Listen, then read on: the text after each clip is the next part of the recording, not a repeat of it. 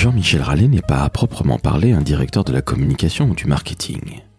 Eh bien justement, il faut être ouvert d'esprit et accueillir ce jeune humoriste de 53 ans passés qui aujourd'hui est en train de prendre un nouveau tournant dans sa vie, car tenez-vous bien, il était auparavant financier dans un fonds d'investissement. Si Jean-Michel n'est pas a priori un homme de marketing, il maîtrise parfaitement la communication, le digital et est devenu à lui seul une véritable petite entreprise et surtout un nouveau média. Je vous laisse donc découvrir cet épisode qui sort un tout petit peu du lot, mais qui justement est tout autant passionnant. Je suis Laurent François, fondateur et dirigeant de l'agence Maverick, et je vous laisse avec Jean-Michel Rallet, cet humoriste, ancien entrepreneur, qui va vous apprendre finalement énormément de choses en termes de marketing, de communication et de digital.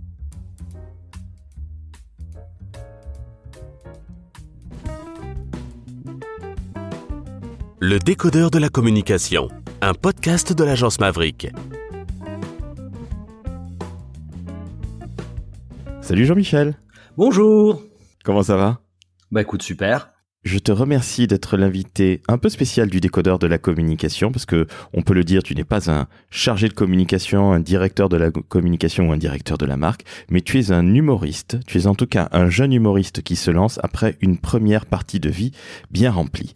Jean-Michel, justement, est-ce que tu peux, s'il te plaît, te présenter, nous dire qui tu es et faire découvrir aux auditrices et auditeurs du décodeur de la communication qui se cache entre guillemets derrière Jean-Michel Rallet? Donc euh, j'ai 53 ans euh, et demi, euh, je suis marié depuis bientôt 30 ans, j'ai trois enfants, trois grands enfants, et pendant bah, 30 ans, je travaillais dans le monde de la finance alors plus spécialement dans le monde du private equity, donc des fonds d'investissement dans des sociétés de non cotées. C'est un métier où je qui consiste à investir dans des PME, des entreprises euh, voilà qui les entreprises dans lesquelles j'ai investi faisaient entre 5 et 100 euh, millions d'euros de chiffre d'affaires euh, maximum. Et mais au-delà d'investir dans des entreprises, on investissait aux côtés d'entrepreneurs, des gars souvent incroyables, fantastiques, qui ont pris des risques à un moment donné de leur vie et qui ont créé des belles entreprises. Et moi, je dis d'ailleurs souvent, c'est que euh, un entrepreneur, c'est aussi un petit peu un artiste. Voilà. Et puis, euh, bon, les hasards de la vie ont fait que j'ai dû quitter. Donc, j'étais un des fondateurs d'un fonds d'investissement que, que je co-dirigeais et que j'ai dû quitter en 2016 pour des raisons euh, diverses.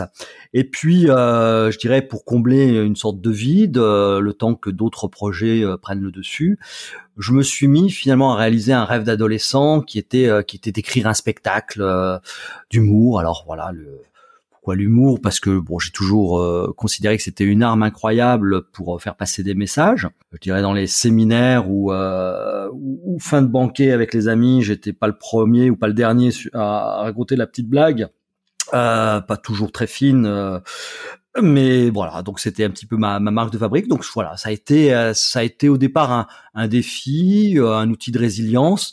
Et puis je suis monté sur scène la première fois en octobre 2019. Et là, ça a été la révélation. Je pensais pas que ça se passerait aussi bien. Et puis petit à petit, ce qui devait être un, euh, business ou euh, une, je dirais une occupation euh, à côté, euh, s'est retrouvé être aujourd'hui mon occupation principale. Donc maintenant, on peut dire que je suis un jeune humoriste. Eh bien, je te félicite après cette première vie euh, bien remplie. C'est absolument incroyable. Donc, ça fait à peine, à peine plus d'un an que tu es monté sur sur scène. Euh, pourquoi tu as fait ça aussi tardivement? Alors j'imagine que tu avais une vie bien remplie, tu l'as dit, trois enfants, marié depuis 30 ans, bref, une vie, euh, une vie d'homme très très bien remplie, mais pourquoi l'avoir fait à 50 balais passés? Bah, Parce que en fait, euh, l'opportunité ne s'était jamais présentée avant. Enfin, à un moment donné, il faut toujours le petit coup du sort, là, le petit tape, le petit taquet derrière la tête pour t'obliger à faire des choses auxquelles tu te sens pas capable. Et puis tout se passait bien, on a je dirais, il y avait un certain confort, euh, une certaine, euh, oui, un certain confort qui qui ne me nécessitait pas de faire des, des euh, voilà ce, ce genre de, de, challenge. Et puis là, c'est vraiment, comme on dit, l'occasion qui a fait le, le larron. Donc, est-ce que j'aurais dû le faire avant? Moi, je regrette pas de ne pas l'avoir fait avant. Je trouve qu'aujourd'hui, ça permet d'ailleurs, en ayant eu cette euh, vie à, préalablement, d'avoir beaucoup plus de richesse à la fois dans l'écriture, dans les thèmes abordés et dans la façon dont j'aborde cette nouvelle étape de ma vie. Oui, tu en as fait une force finalement, cette expérience de la vie, cette, cette vraie vie entre guillemets, ce qui ne veut pas dire que c'est une fausse actuellement ce que tu vis bien sûr, mais euh, bon, en tout cas on est dans une période un peu compliquée pour les artistes. Alors justement, Covid-19, à peine tu montes sur scène, quelques mois après nous tombe euh, la crise du Covid-19.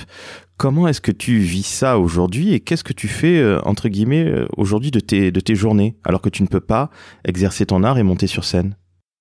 Alors j'ai eu la chance, en fait, euh, donc le Covid, euh, euh, c'est 2000, donc mars 2020, et j'avais eu la chance de pouvoir jouer mon spectacle un petit peu moins de dix fois préalablement à la crise Covid. Et ça, c'était très important parce que si j'avais pas pu, après l'avoir travaillé, rodé pendant un an, le jouer, je, ça aurait été à mon avis une expérience difficile parce que tu sais pas sur quoi t'appuyer comme élément positif et tu sais pas quoi faire non plus pour le faire progresser. Donc j'avais une base de départ où j'avais pu voilà sur ces euh, presque dix répétitions, enfin dix, dix représentations, j'ai pu voir ce qui marchait, ce qui marchait pas, les zones d'amélioration. Et donc ça m'a donné tout mon programme de travail euh, pour euh, pour cette période Covid. Et aujourd'hui en fait l'essentiel de enfin d'autres choses euh, qui, qui m'occupent. Mais concernant le spectacle, en fait, aujourd'hui, on est en train de le, de le retravailler, de le reciseler. Alors, on a la chance d'avoir le droit de, de répéter. Donc, euh, à peu près toutes les semaines, euh, avec mon metteur en scène, Thierry Buenafente du Nombril du Monde, le Café Théâtre à Lyon, qui a, qui a vu les, les premiers pas sur scène de Florence Foresti, ben, on répète, on travaille. Donc aujourd'hui, ce temps est mis à profit bah, pour bah, pour finaliser le pour finaliser le spectacle et c'est un travail de, de, de longue haleine hein, c'est pas c'est pas simple. Alors bien entendu il nous manque les retours publics et qui permettra de mettre la touche finale mais ça a permis de bien avancer. À côté j'ai lancé euh, moi aussi une chaîne de podcast où j'ai interviewé des gens connus et pas connus qui ont changé de vie.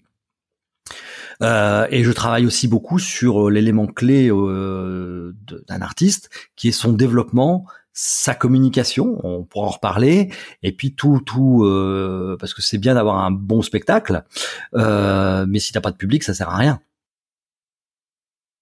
Évidemment. Alors justement, je vais te poser une question un peu piège, hein, j'en suis par avance désolé.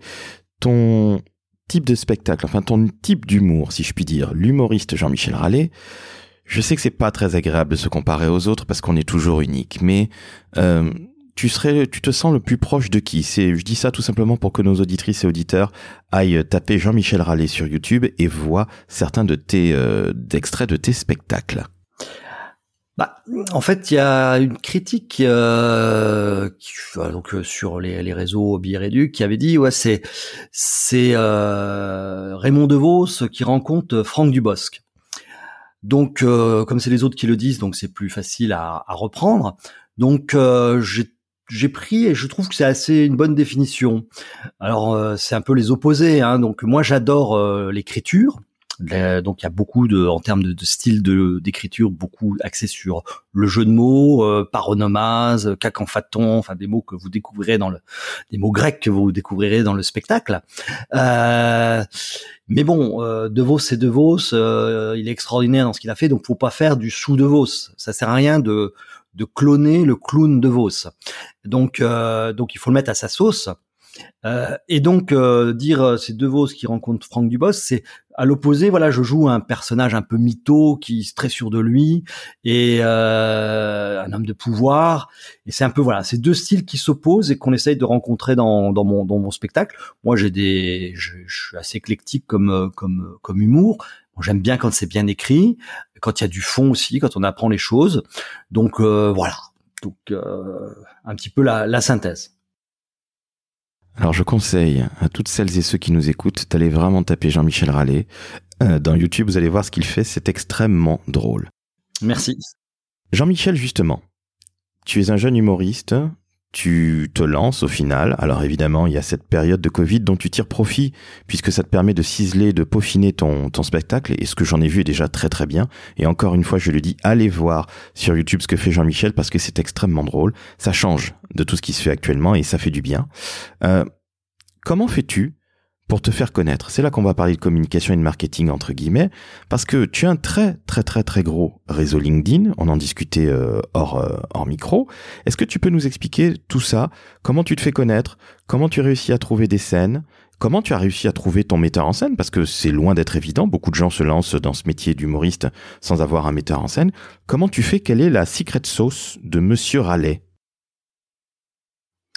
Alors, secret sauce, pour l'instant, hein, on pas, euh, peu tôt pour dire si elle a vraiment pris ou pas. Donc, pour trouver mon metteur en scène, en fait, euh, c'est un peu les, les, hasards des rencontres. Donc euh, quand j'étais jeune étudiant, j'allais souvent dans un café-théâtre, euh, donc qui a fait d'ailleurs euh, ses 30 ans cette année, le, le, nombril du monde. Et on y allait régulièrement et on a vu certaines pièces vues et revues et voilà. Donc c'est un lieu dans le, que je connaissais, dans lequel j'avais plaisir et euh, dont le directeur Thierry Buenafuente était un type qui me me semblait sympathique. Donc j'aurais pu aller euh, taper euh, à d'autres cafés-théâtres à Lyon. Euh, mon fils qui prenait des cours de théâtre m'a dit surtout pas dans le même que le mien. Donc quelque part je suis allé naturellement à celui-là. Et puis le, le, courant est bien passé. Voilà quelqu'un qui a à peu près le même âge que moi, des valeurs partagées. Et puis on a voilà on a commencé à faire ce petit bout de chemin ensemble. C'était un challenge pour lui. Et, il a voulu tester ma motivation, pas toujours simple au départ. Donc euh, voilà, donc quelque part trouver un metteur en scène, c'est ça s'est fait assez rapidement. Après voilà, là où je suis content, c'est que je pense avoir euh, voilà trouvé à la fois l'homme et le professionnel qui, qui me convenait.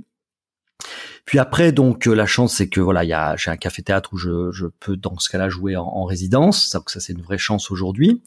Et puis après, pour se faire connaître, alors bien sûr, au début, euh, voilà, au début, c'était une date, deux dates, donc c'était les amis, euh, puis les amis qui avaient quand même amené quelques amis en leur disant tiens, j'ai un copain, euh, euh, il monte sur scène, tu vas voir. Après, personne ne savait exactement à quoi s'attendre. Hein. Les gens pensaient voilà que j'allais voilà que j'allais faire mon truc, mon petit show, un peu euh, comme en, en, fin de dîner. Et puis ils ont été euh, ils ont été surpris. Ils ont Thierry m'avait dit il faut que tu les bluffes. Donc euh, voilà, ils ont été vraiment surpris. Et puis après le bouche à oreille, voilà, j'ai une bonne, euh, notamment donc je suis basé à Lyon, je suis, je vis à Lyon, donc j'ai un, j'ai un bon réseau et donc le réseau a fonctionné. Donc un peu le bouche à oreille a permis de rentrer et de remplir les, les, les salles suivantes. Après voilà, c'est c'est des salles de 80 places hors Covid, euh, donc euh, je dis pas que c'est facile à remplir, mais il faut, faut, faut le faire. Mais ça s'est rempli relativement facilement au début. Donc maintenant, voilà, le challenge, ça va être de remplir avec des gens que je connais pas ou que je connais moins. Euh, donc aujourd'hui, je me sers pas mal du réseau LinkedIn parce que c'est vrai que dans mon spectacle, je parle quand même beaucoup, mais pas que. C'est pas un spectacle sur le monde de l'entreprise, mais le monde de l'entreprise, l'entreprise, c'est quand même là où beaucoup de gens, le travail, beaucoup de gens passent une grande partie de leur temps. Donc euh, ça va leur parler. Et au final, il y a peu d'humoristes qui en parlent. Euh, Juliette de Funès disait qu'elle était étonnée que le monde de l'humour se soit si peu emparé du monde du travail. Alors est-ce que c'est parce qu'il y a beaucoup d'humoristes qui commencent jeunes et qui n'ont jamais travaillé, euh, je dirais dans dans dans la vraie vie, euh, peut-être. Donc donc voilà, donc LinkedIn était assez naturel pour pour développer. Donc aujourd'hui, je développe ma ma stratégie LinkedIn à travers de mes podcasts, donc qui me permettent de développer selon les villes dans lesquelles j'envisage de jouer, de créer des nouvelles collections. Et je vais me, je dirais, euh, je vais me, me servir de ça. Puis j'ai aussi donc à côté de mon metteur en scène quelqu'un, donc mon Adji, qui s'occupe de mon développement parce que c'est un petit milieu. Si vous n'avez pas les bonnes connaissances, vous pouvez envoyer 15 euh, 000 vidéos. Euh, si elles sont pas lues, elles sont pas lues. Hein. Euh, donc les gens sont sursollicités parce que c'est un marché qui est très très très encombré.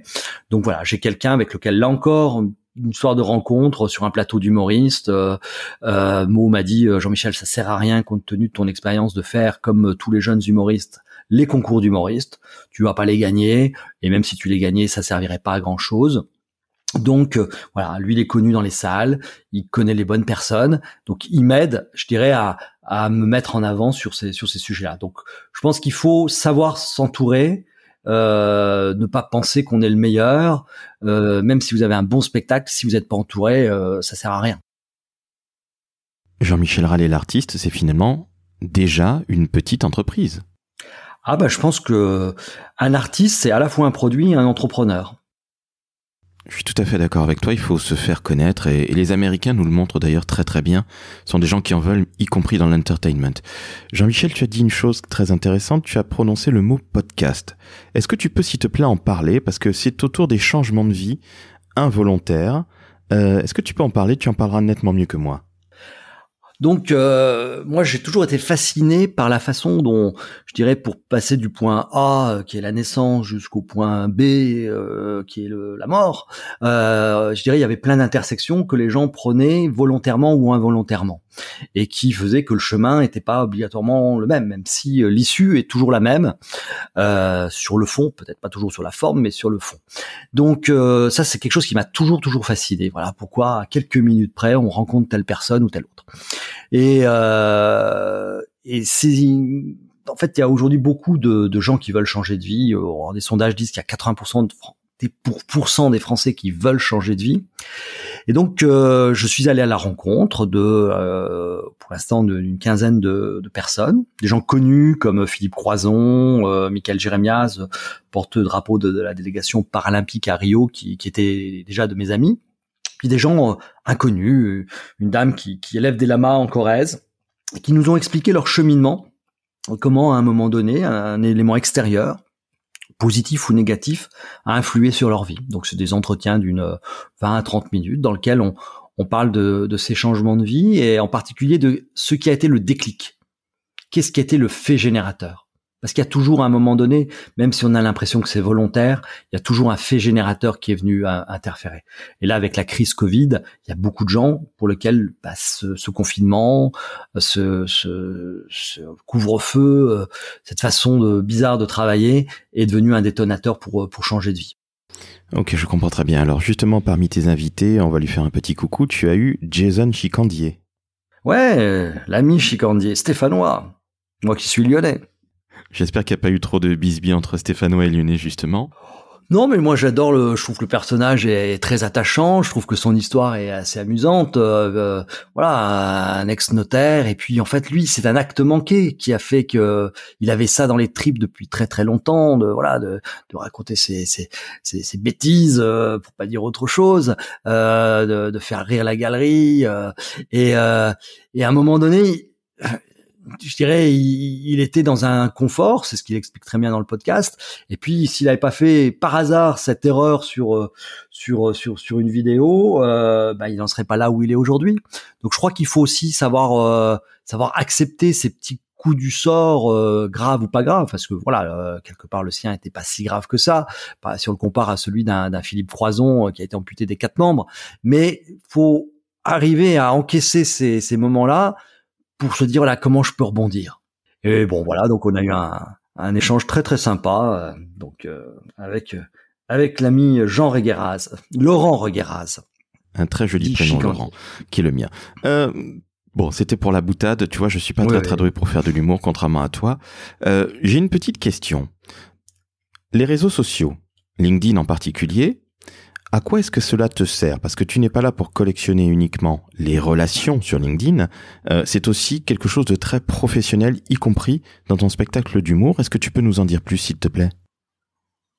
Bah, c'est quand même un bon outil. Bon, euh, je crois qu'il y y a 28 millions d'abonnés LinkedIn euh, sur euh, en France, donc c'est quand même une belle base professionnelle, donc qui correspond bien à ma cible de, si on veut utiliser ce terme marketing, ma cible de public.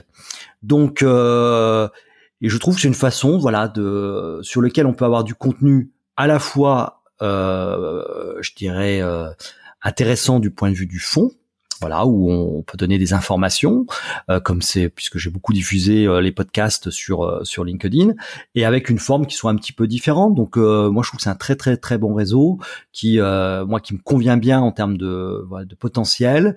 Et puis à un moment donné on, sait que dans ces sujets-là c'est un peu une sorte de répétition. Il faut être présent en continu pour que les gens s'habituent puis qu'à un moment donné se disent bah voilà j'ai envie d'aller pousser la porte du théâtre et d'aller le voir Après, ce qui est sympa, c'est que suite au podcast, moi, j'ai eu pas mal d'échanges directs euh, avec des personnes qui qui réfléchissaient sur leur, propre reconversion, qui étaient en train d'écrire des ouvrages ou faire des documentaires sur le, thème de la reconversion, et euh, que j'ai eu euh, soit par message euh, direct, soit par téléphone, et qui ont été des très très très bons échanges, voilà, comme le comme le nôtre aujourd'hui.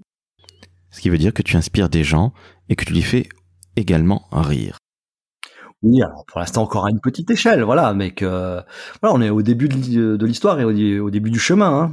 Alors justement, laisse-moi te poser une question qui là touche encore euh, autour du marketing, qui touche encore, pardon, au marketing. Aujourd'hui, selon toi, un humoriste, alors que le marché est quand même euh, plutôt euh, océan rouge, hein, si je puis dire, là on va employer un terme purement marketing, il y a beaucoup de monde sur le sur le créneau. Aujourd'hui, selon toi, un humoriste, partage son temps entre quoi et quoi La scène, bon, quand on peut la, quand on peut en faire, mais aussi la promotion. Tu mettrais que c'est 80% euh, de promotion, 70% versus 30% euh, exercer son art. Comment tu, tu répartirais tout ça? Euh, bah après, si on considère le temps sur scène pur, euh, le temps sur scène pur, bah c'est quelques heures par semaine, donc finalement c'est pas grand chose. Mais après, il y a toute la préparation du, euh, il y a toute la préparation de, de, la scène, donc qui est à la fois l'écriture, euh, le jeu. Euh, il faut arrêter. Voilà, c'est comme un sportif, faut pas, faut pas s'arrêter. mais je pense que la partie promotion, marketing, développement, ça doit être à peu près 40 à 50% de son temps. Voilà, les choses peuvent pas, vont pas arriver tout seul. Enfin, tous les humoristes qui aujourd'hui ont une certaine notoriété pourront dire voilà c'est pas un moment donné même si des fois on a l'impression que c'est un buzz qui a créé leur notoriété d'un coup. En fait derrière il y a tout un travail euh, qui n'a peut-être pas payé jusqu'à un moment donné jusqu'au jour où. Donc euh, pour moi c'est c'est au moins 40 à 50 alors et je mets dans cette partie là la création de contenu différent de du spectacle parce que quelque part quand on crée d'autres contenus euh, donc qui seront diffusés sur euh, soit en vidéo soit soit soit en article euh, c'est des contenus entre guillemets euh, je dirais publics promotionnels alors il faut qu'ils soient qu'ils aient un intérêt aussi mais ça fait partie de la partie marketing Jean-Michel, c'est maintenant l'ancien chef de produit chez Sony Music qui te parle. Il y a quelques années, quand j'ai démarré dans l'industrie musicale, je considérais que les artistes étaient des produits. Il fallait donc ben, sortir un petit peu du lot, avoir euh, son propre territoire de marque, qu'on soit humoriste ou euh, dans la musique. Aujourd'hui, selon toi, avec ton vécu d'entrepreneur, avec ton vécu de financier, et puis maintenant ce nouveau vécu d'humoriste, comment est-ce qu'on peut sortir du lot dans un monde où euh, on a très très peu d'attention à accorder à quoi que ce soit, y compris aux humoristes?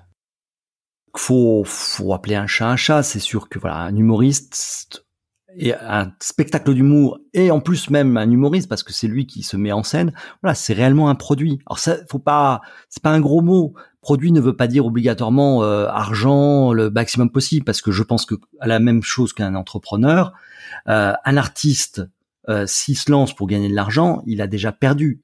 Il se lance pour faire sa passion. Comme un footballeur, à un moment donné, il a envie de jouer au ballon il ne pense pas aux millions qu'il va avoir sur son compte en banque si un jour il gagne la Ligue des Champions. Donc un artiste, ça doit être pareil.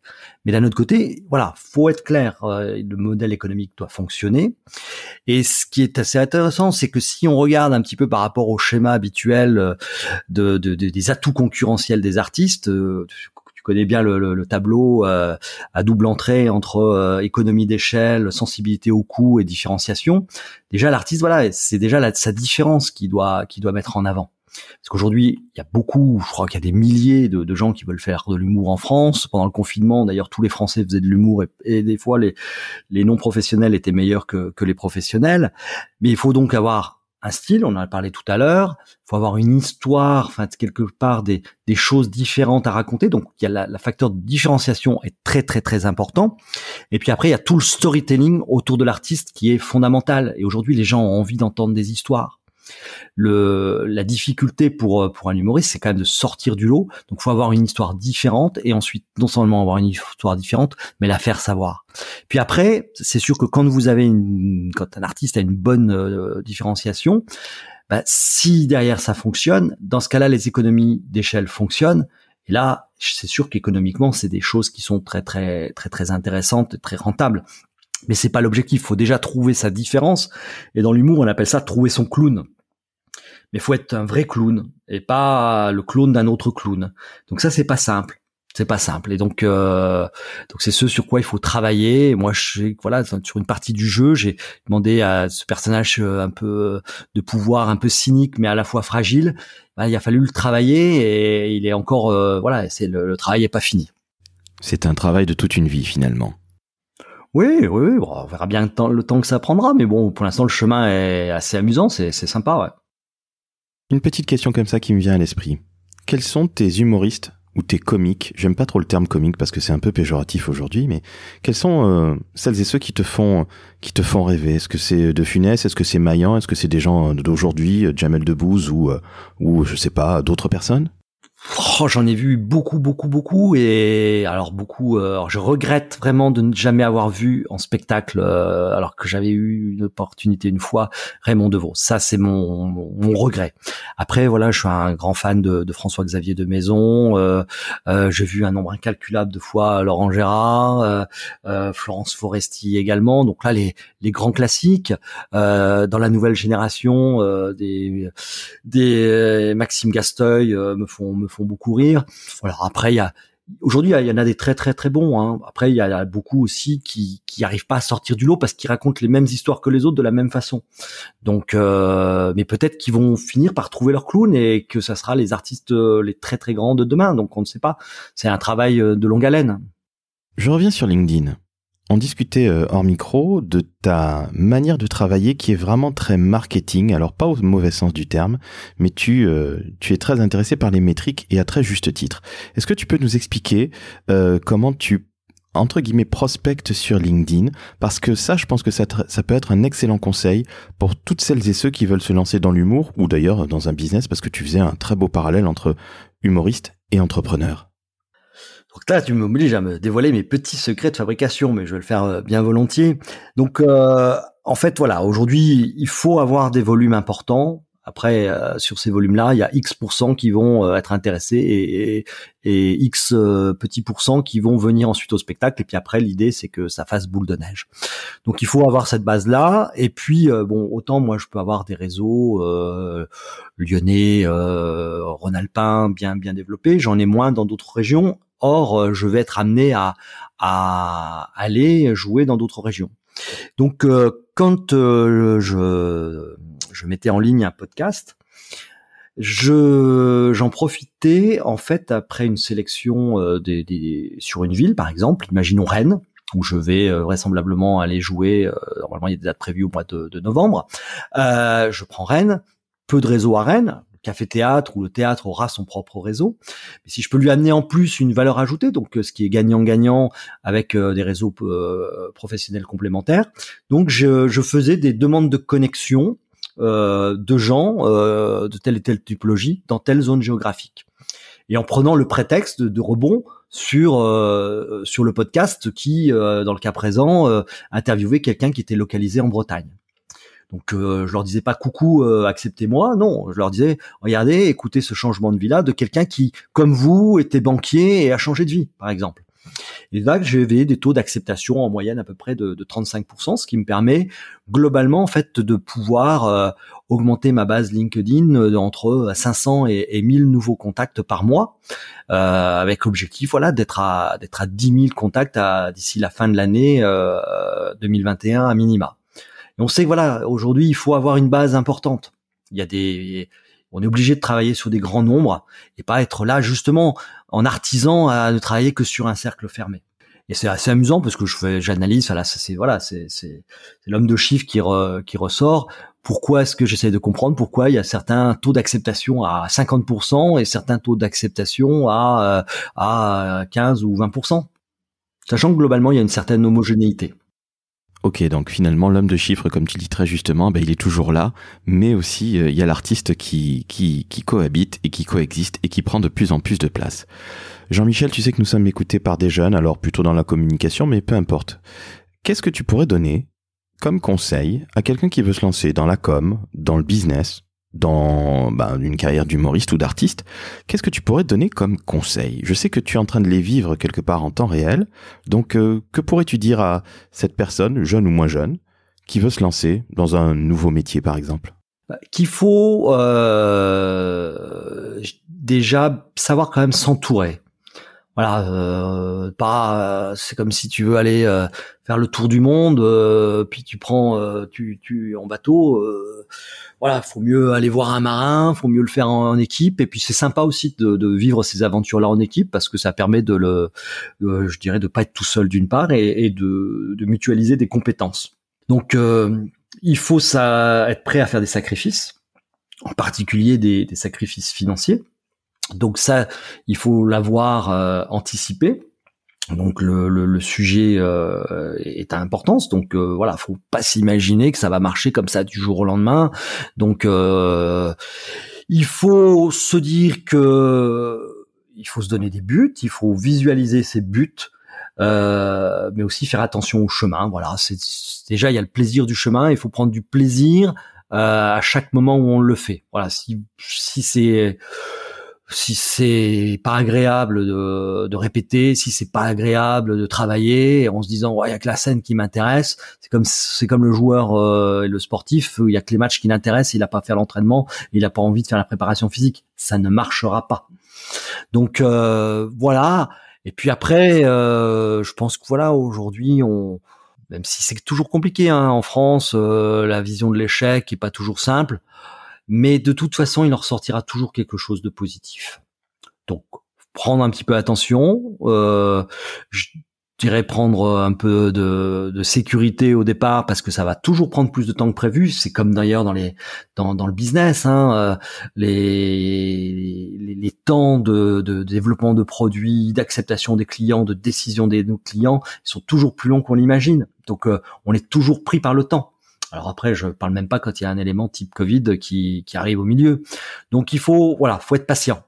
Pas, ça va pas se passer comme ça du jour au lendemain. On peut avoir un coup de bol. Il faut compter là-dessus aussi, mais il faut s'armer de patience.